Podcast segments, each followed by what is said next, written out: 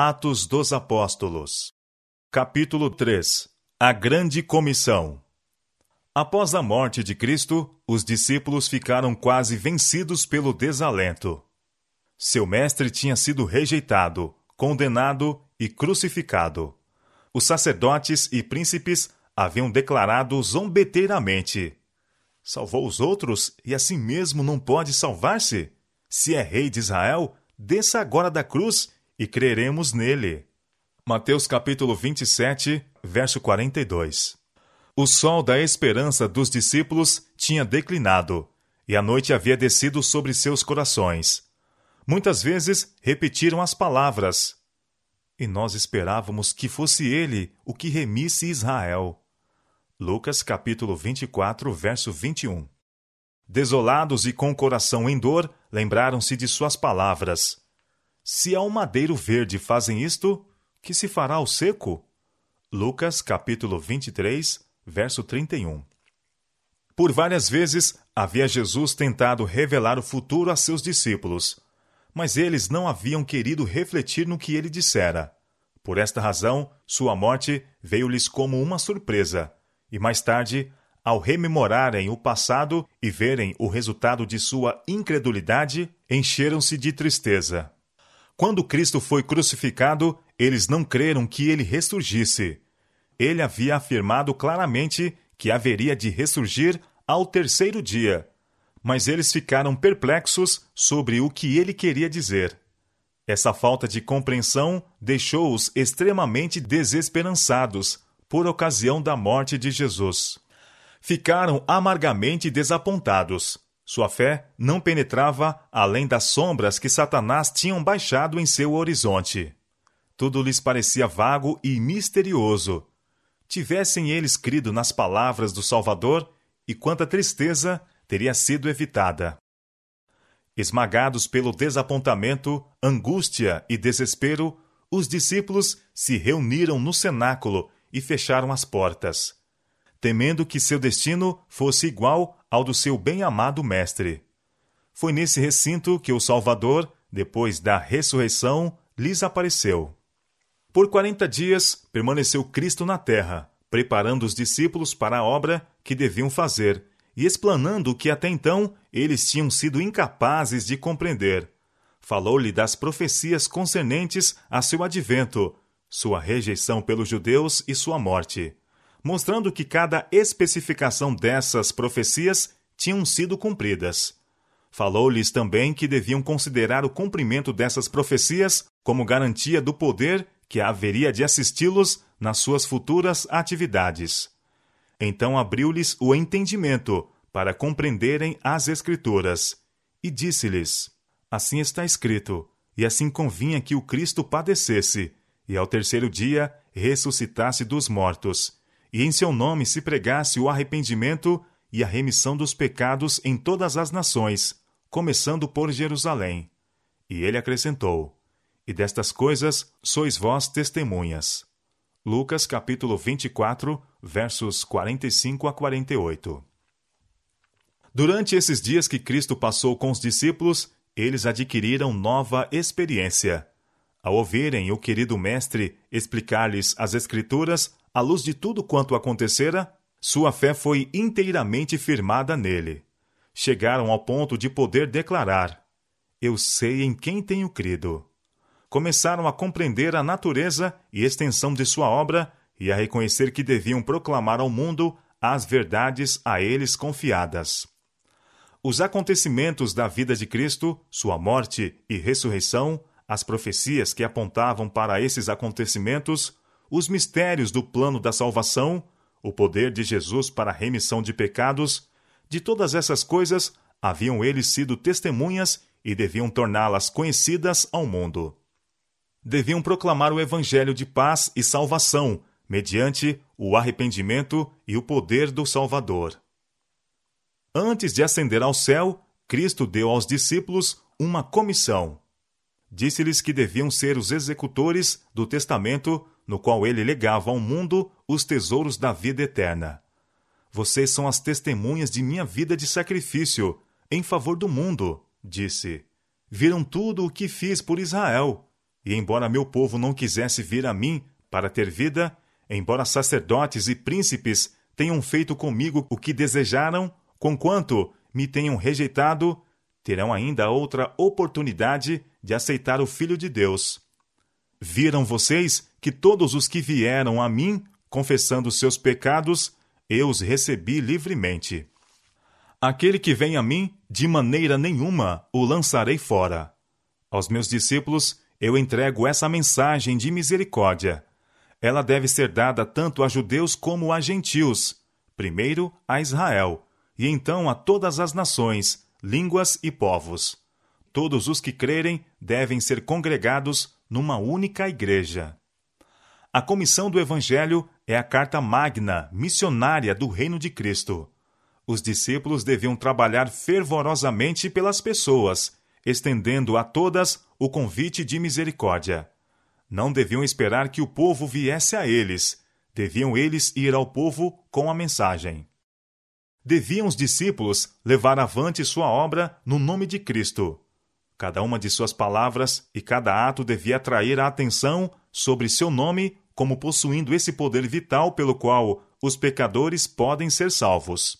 Sua fé devia centralizar-se naquele que é a fonte de misericórdia e poder. Em seu nome deviam apresentar suas petições ao Pai e receberiam resposta. Deviam batizar no nome do Pai, do Filho e do Espírito Santo.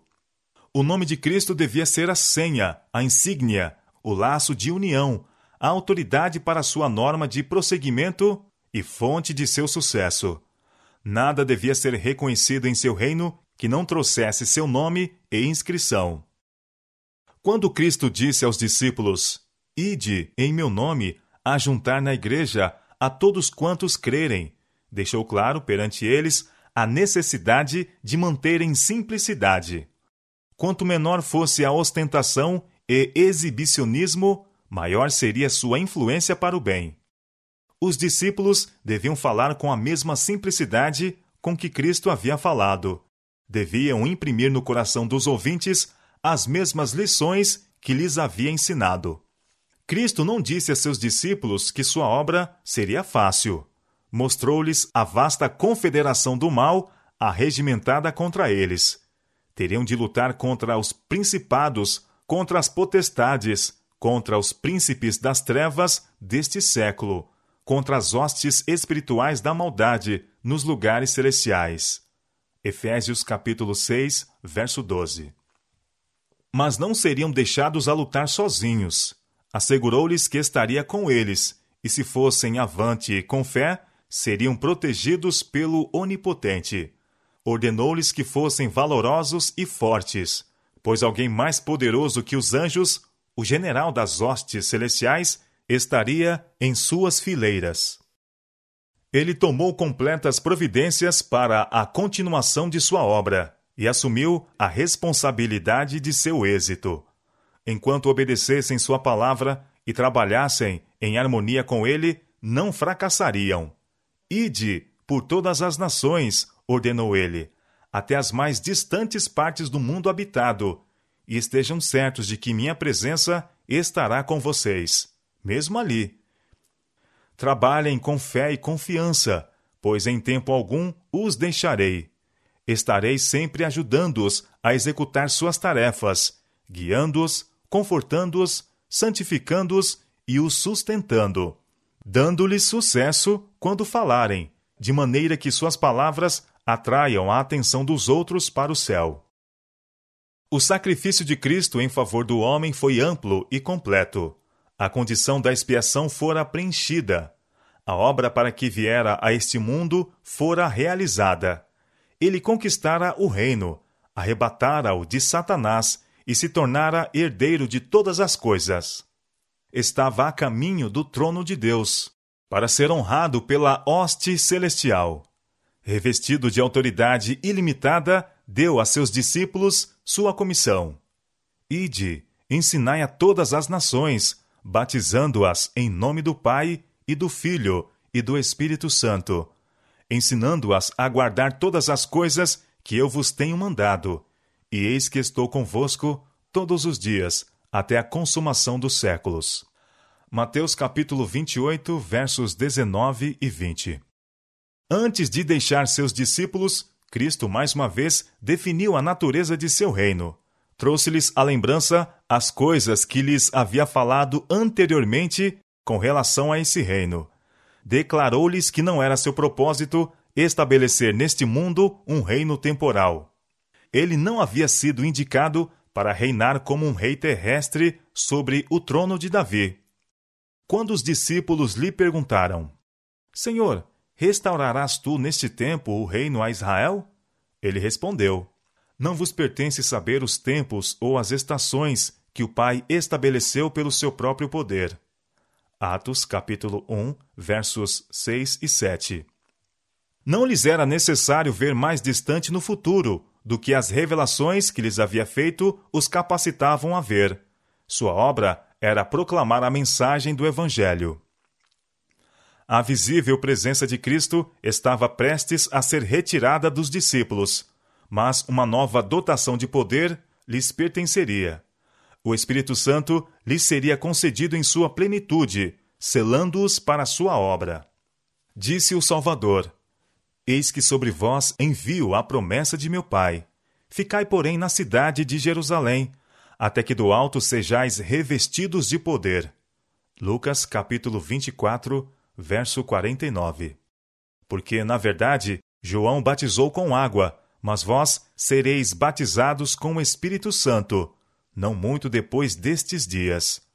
Mas recebereis a virtude do Espírito Santo, que há de vir sobre vós, e ser-me-eis testemunhas, tanto em Jerusalém como em toda a Judéia e Samaria e até os confins da terra. Atos capítulo 1, versos 5 e 8. O Salvador sabia que nenhum argumento, embora lógico, enterneceria corações endurecidos nem atravessaria a crosta da mundanidade e do egoísmo. Sabia que os discípulos precisavam receber o dom celestial que o Evangelho só seria eficaz se fosse proclamado pelos corações aquecidos e lábios tornados eloquentes pelo vivo conhecimento daquele que é o caminho, a verdade e a vida. A obra comissionada aos discípulos iria requerer grande eficiência, porque a onda do mal avançava profunda e forte contra eles. Um vigilante e determinado líder estava no comando das forças das trevas e os seguidores de Cristo somente poderiam batalhar pelo direito com um auxílio que Deus, pelo seu Espírito, lhes daria. Cristo disse a seus discípulos que começassem o trabalho em Jerusalém. Aquela cidade fora o cenário de seu estupendo sacrifício pela raça humana. Lá, envolto nas vestes da humanidade, andara e falara com os homens. E poucos discerniram quão próximo da terra estava o céu lá fora condenado e crucificado. Em Jerusalém havia muitos que secretamente criam que Jesus de Nazaré era o Messias, e muitos que haviam sido enganados pelos sacerdotes e príncipes. A esses o evangelho deveria ser proclamado. Seriam chamados ao arrependimento. Deveria ser esclarecida a maravilhosa verdade de que somente por meio de Cristo pode ser obtida a remissão dos pecados. E era enquanto toda Jerusalém estava agitada pelos acontecimentos sensacionais das poucas semanas passadas que a pregação dos discípulos causaria a mais profunda impressão. Durante seu ministério, Jesus tinha conservado constantemente perante os discípulos o fato de que eles deviam ser um com ele em sua obra para recuperar o mundo da escravidão do pecado. Quando ele enviou os doze e depois os setenta para proclamarem o reino de Deus, estava-lhes ensinando o dever de repartir com outros o que lhes dera a conhecer.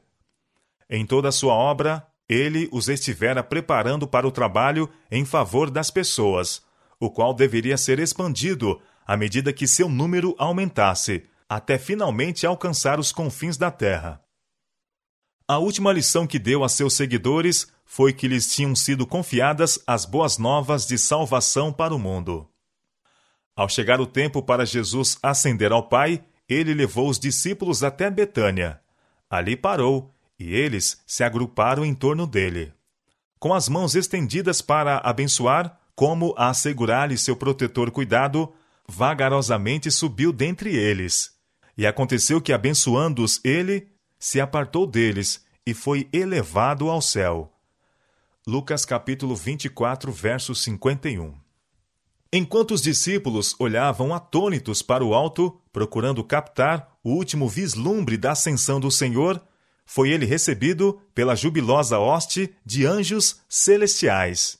Enquanto esses anjos o acompanhavam às cortes celestiais, cantavam triunfalmente: Reinos da terra, cantai a Deus, cantai louvores ao Senhor aquele que vai montado sobre os céus dos céus. Dai a Deus fortaleza, a sua excelência está sobre Israel, e a sua fortaleza nas mais altas nuvens.